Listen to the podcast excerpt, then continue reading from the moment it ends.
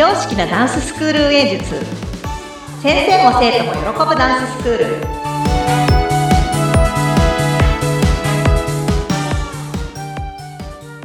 本気で踊り本気で学び本気で楽しむ幸せ製造工場。ケンケンダンスファクトリーケンケンこと伊予田智子です。よろしくお願いします。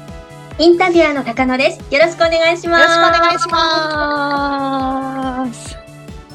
ケンケンさん、了解が終わりました。ありがとうございました無事終了しました大盛況ですね。いやーもうネタは尽きないです そうですよね。まだ終わったばかりで、もう心も気持ち的にも高揚してるところだと思うんですけど、そうですねこれからちょっと整頓していく感じになりますそうですよね。で、はいここで少し、まあ、発表会を終えてっていうところもお聞きしたいところなんですが、これはまた別の回で、ちょっとはしっかりと。はい。お聞きしていきたいなと思うので、今日はですね、やっぱりこう、一年の集大成の発表会が終わった後、クラスですね、どんな風に変わっていくのかなっていうところをお聞かせいただきたいなと思ってるんですけれども、そうですね。ケンケンダンスファクトリーちょっとクラス編成についてじゃあ今日はちょっとお話しさせていただこうかなと思うんですけども、はい。なんか一応、その年齢別であったり、うん。そのレベル別であったり、うんうん。ジャンル分けみたいなのは、割とちょっとあの、ここだわりがあるって言ったらおかしいんですけど、まあ、はいケンケンダンスファクトリーの特徴としては、はい結構珍しくね、年齢層幅広いんですよ。へえ。あ、そうなんですね。上の方も。そうなんです。幸せ製造工場ね、実はね、大人から始まってるんですよ。ちょっと今時珍しい子供の生徒がいないファクトリーだったんですよ。走りは最初そうだったんですね。そうだったんです。で、子供はもうちょっとそれこそ要望が多く、うんうん。まあじゃあちょっとやってみるっていうところの話で始まったのがまあきっかけで、そうもうでしたか。ほんと夜な夜なもうすごい時間帯まで大人たちがもう踊り狂ってるような工場だったんですね。そ それがだんだんちょっといろいろ、まあでもうんそのクラス分けをちょっとしていくにあたって、はい私が一応そのジャズダンスの畑なんですね。バレエの基礎をベースとしたはい。まあ、ジャズダンスを路線でやっていきたいってところが、ケンケンダンスファクトリーの始まりだったので、ええで、割とそこを中心に、今ははいクラス展開、ジャンルはクラス展開してる感じなんですね。ええなので、専門の先生は、はい私は子供のクラスとジャズダンスを受け持っていて、はい。バレエのクラスはバレエの専門の先生をお迎えしてるんですね。はい。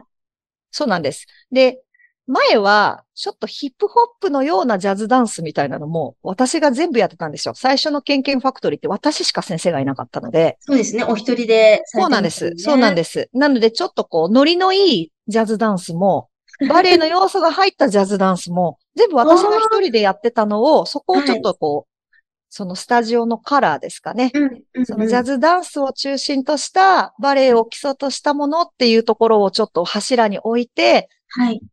専門のジャンルはもう専門の先生にお任せし、うん。そこからら派生した新しいジャンルは、新しいインストラクターや先生たちが受け持つっていう、まあそういうふうにね、あの、こう、え枝分かれしてったところがはい今のファクトリーに今なってる感じなんですかね。そうなんですなってるんね。ちょっとわかりますかね。あ、なので、はいうんうん割とこう専門の先生の重きを置いてるジャンルと、私が持ってるものと、あとはスタッフたちがインストラクターになったスタッフたちが受け持ってるジャンルに、まあ、うまく分かれていて、なんかみ、はい皆さんはそれに合ったところで、こう、活動をするという。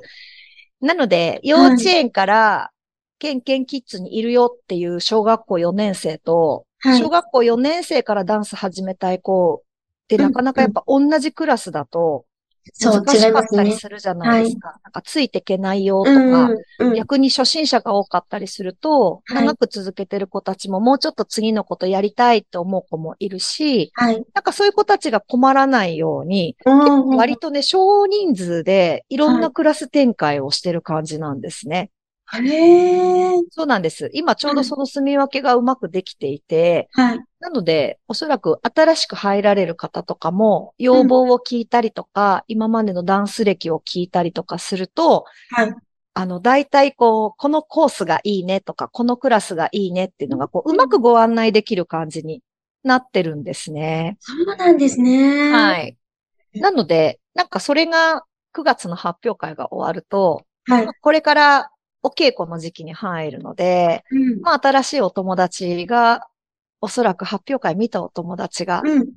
あの、参加される、やりたいっていう子たちが集まってくると思うので、はいまあそれに伴ってご案内すると。あとはまあお友達、生徒のお友達がちょっとやりたいよっていう場合なんかは、結はい構その生徒ちゃんが、え、ケンケン先生、なんとかちゃんがね、ダンスやりたいって言ってるんだけどね、どこのクラス入れる？みたいな感じで聞いてきてくれたりするんですね。はい。本人たちはやっぱり結構長く続けてる子だと、うんなんか、ダンスやったことない子だから、一緒のクラス無理だよね、とか、あ分かってるんでしょうね。分かってる、分かってるので、まあ一緒にやるんだったらこのクラス一緒に受ければ、とか。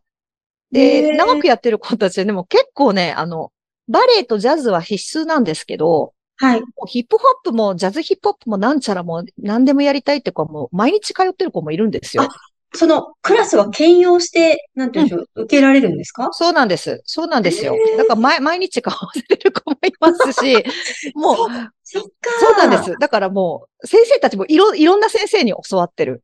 そうでしょうね。先生私だけ。けじゃないからっていうところうんうんでやってるのがうちの特色なんですね。あ、それ珍しいですね。多分おそらく多分この、このパターンないんじゃないかなと思うんですけど。あまり聞かないなと思いますだから発。表会もいっぱい出たい子なんかは、クラスいっぱい所属してます。そうでしょうね。あっちもこっちも。そうなんです、そうなんです。なんで、たくさん踊りたい子たちには、なんか料金のシステムなんかも、うん。割と多分安いんじゃないかなとは思うんですけど、へえ、通いやすいように設定をそうなんです、そうなんです。なんです。なので、お母さんたちにも負担かからないように。うんうんあ、まあこれぐらいだったらもう一クラス増やしてもいいんじゃないみたいな。まあそういう価格設定もちょっと考えたりとかしながら、みんなはもうちょっと思う存分踊ってもらうっていう感じでうん。やってるんですね。なんでこれから多分発表会が終わって、はい。新しいお友達がすごく増えてくるので、うん。またちょっと各クラス、あの、人数的にも、こう、盛り上がってきて、うん。新しい子たちが入ると、また新しい風が、そうですよね。空気感も少し変わるので、これからちょっと楽しみな時期になってきますかね。そうですか、そうですか。あの、やっぱりこう、ね、新しい子たちが入ると新鮮な感じも出てくるし、皆さんのね、生徒さんの皆さんの背筋も伸びるというか、やっぱりちゃんとやろうみたいな。そうですね。それもありますし、なんで大人がね、やっぱりね、どうしてもね、今踊る場所がないっていう声が多いんですよねあ。やっぱ若い子たちに混ざって踊れないしっていうのは、まあ、それは当然ですよねっていう。うんうん。ね、そんな、だってもう今時高校生たちなんかもう上手だし、動くし。あの中に大人入れないでしょっていう。でもそれもやっぱりね、あの、ね、年齢、年齢に合ったうん。ダンス、やっぱその、レベルに合ったクラスはい。がはい。やっぱ用意されてると、あへの、ーなんか、私でも踊れるかもしれないみたいなクラスがあったりすると、うん大人は大人でまたそこちょっと楽しみつつ、はいまた子供たちとは違う目標感持ってやれるクラスもあったりするので、そうでしたか。そうなんですよ。なので、割とこうね、あの、面白いですよ。子供ばっかじゃなくて、大人も割と始めたい方もいらっしゃるんだなっていう。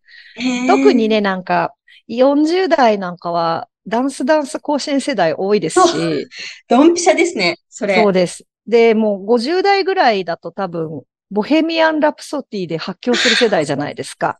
そうでもおそらく踊りたい人たちいるんですよ。いるでしょうね。で、結局今、アクティブシニアって呼ばれてる層の人たちが、60代、70代がめちゃめちゃ元気じゃないですか。うん。なんか昔のイメージしてた、うん私がもう子供の頃にイメージしてた、おじいちゃんとかおばあちゃんとか、じゃない、でなんか、でえ、な、はない何、新時代みたいな。そう、みんな趣味があって遊びに行くいや、みたいなの本当。になんかそういう世代、ねそう、見てると、やっぱりはいすごい、なんかもうみんなすごい若いから、なんかそういう場所って結構求めてるなっていうのをすごく感じるんですね。だからもうやっっぱりその30代、40代からは、もうダンスを始めた50代っていうのはもう本当に元気ですし、なんて言うんでしょうね。このまま、こう、怪我なくいけたらいいねっていうのもあるので、なんかやっぱダンス通じて、なんか健康活動も兼ねていくみたいな。どうやったら背筋が綺麗に見えるかとか、ええええだからどういうトレーニングしたら二の腕が落ちるかとか、そうか、トレーニングとダイエットも兼ねてるわ兼ねけですね。て、もうそのうん演目をどういう感じに仕上げていくかを決めるんですね。あと、着る衣装もありますし、そうですよね。そうなんですよ。うんうんお。へそ出したりはしないですよ、さすがに。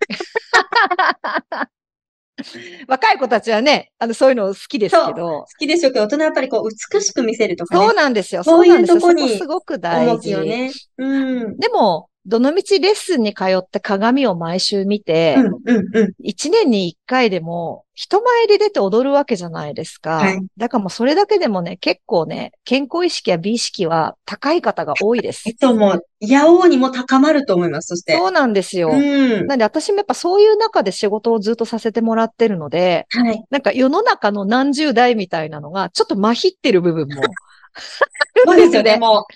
そう。いや、本当にありがたいなと思います。そうなんです、そうなんです。なんか結構ね、うん生徒さんからも、先生、先生といると元気もらえるよって言われること多いんですけど、うん意外とね、元気いただいてるの私の方だったりするんですね。あ、でもありがそこたいなとが、思います。ケンケンダンスファクトリーのこの工場のいい雰囲気がね、循環してエネルギー回ってるとこなんだとあの、も思います。う勝手に住み分けの法則って言ってるんですけど、すごい分けるというね。住み分ける。自らがね、希望する場所にそして入れる。いや、本当にうん本当に、もうそうすることでみんな、こう、ストレスフリーで踊れるので、うんまあなんか今年また新しく出会うお友達も、なんかその、いろんなお部屋にね、こう自分のお気に入りのお部屋にこうちょっと入れるといいなって思ってます。いいですね。はい。はい。こんな、また新しいちょっとスタートの時期にそうですなっていうね。ところですね。はい。いや、今日も素敵なお話をありがとうございました。ありがとうございました。ケンケンダンスファクトリーは工場長ケンケンが熱い時代を生きてきた大人たちも未来を担う若者たちもダンスを通じて自分の心と向き合いみんなが一つになれる場所です。ケンケンダンスファクトリーの詳しい内容は概要欄をご覧ください。それではまた次回お会いしましょう。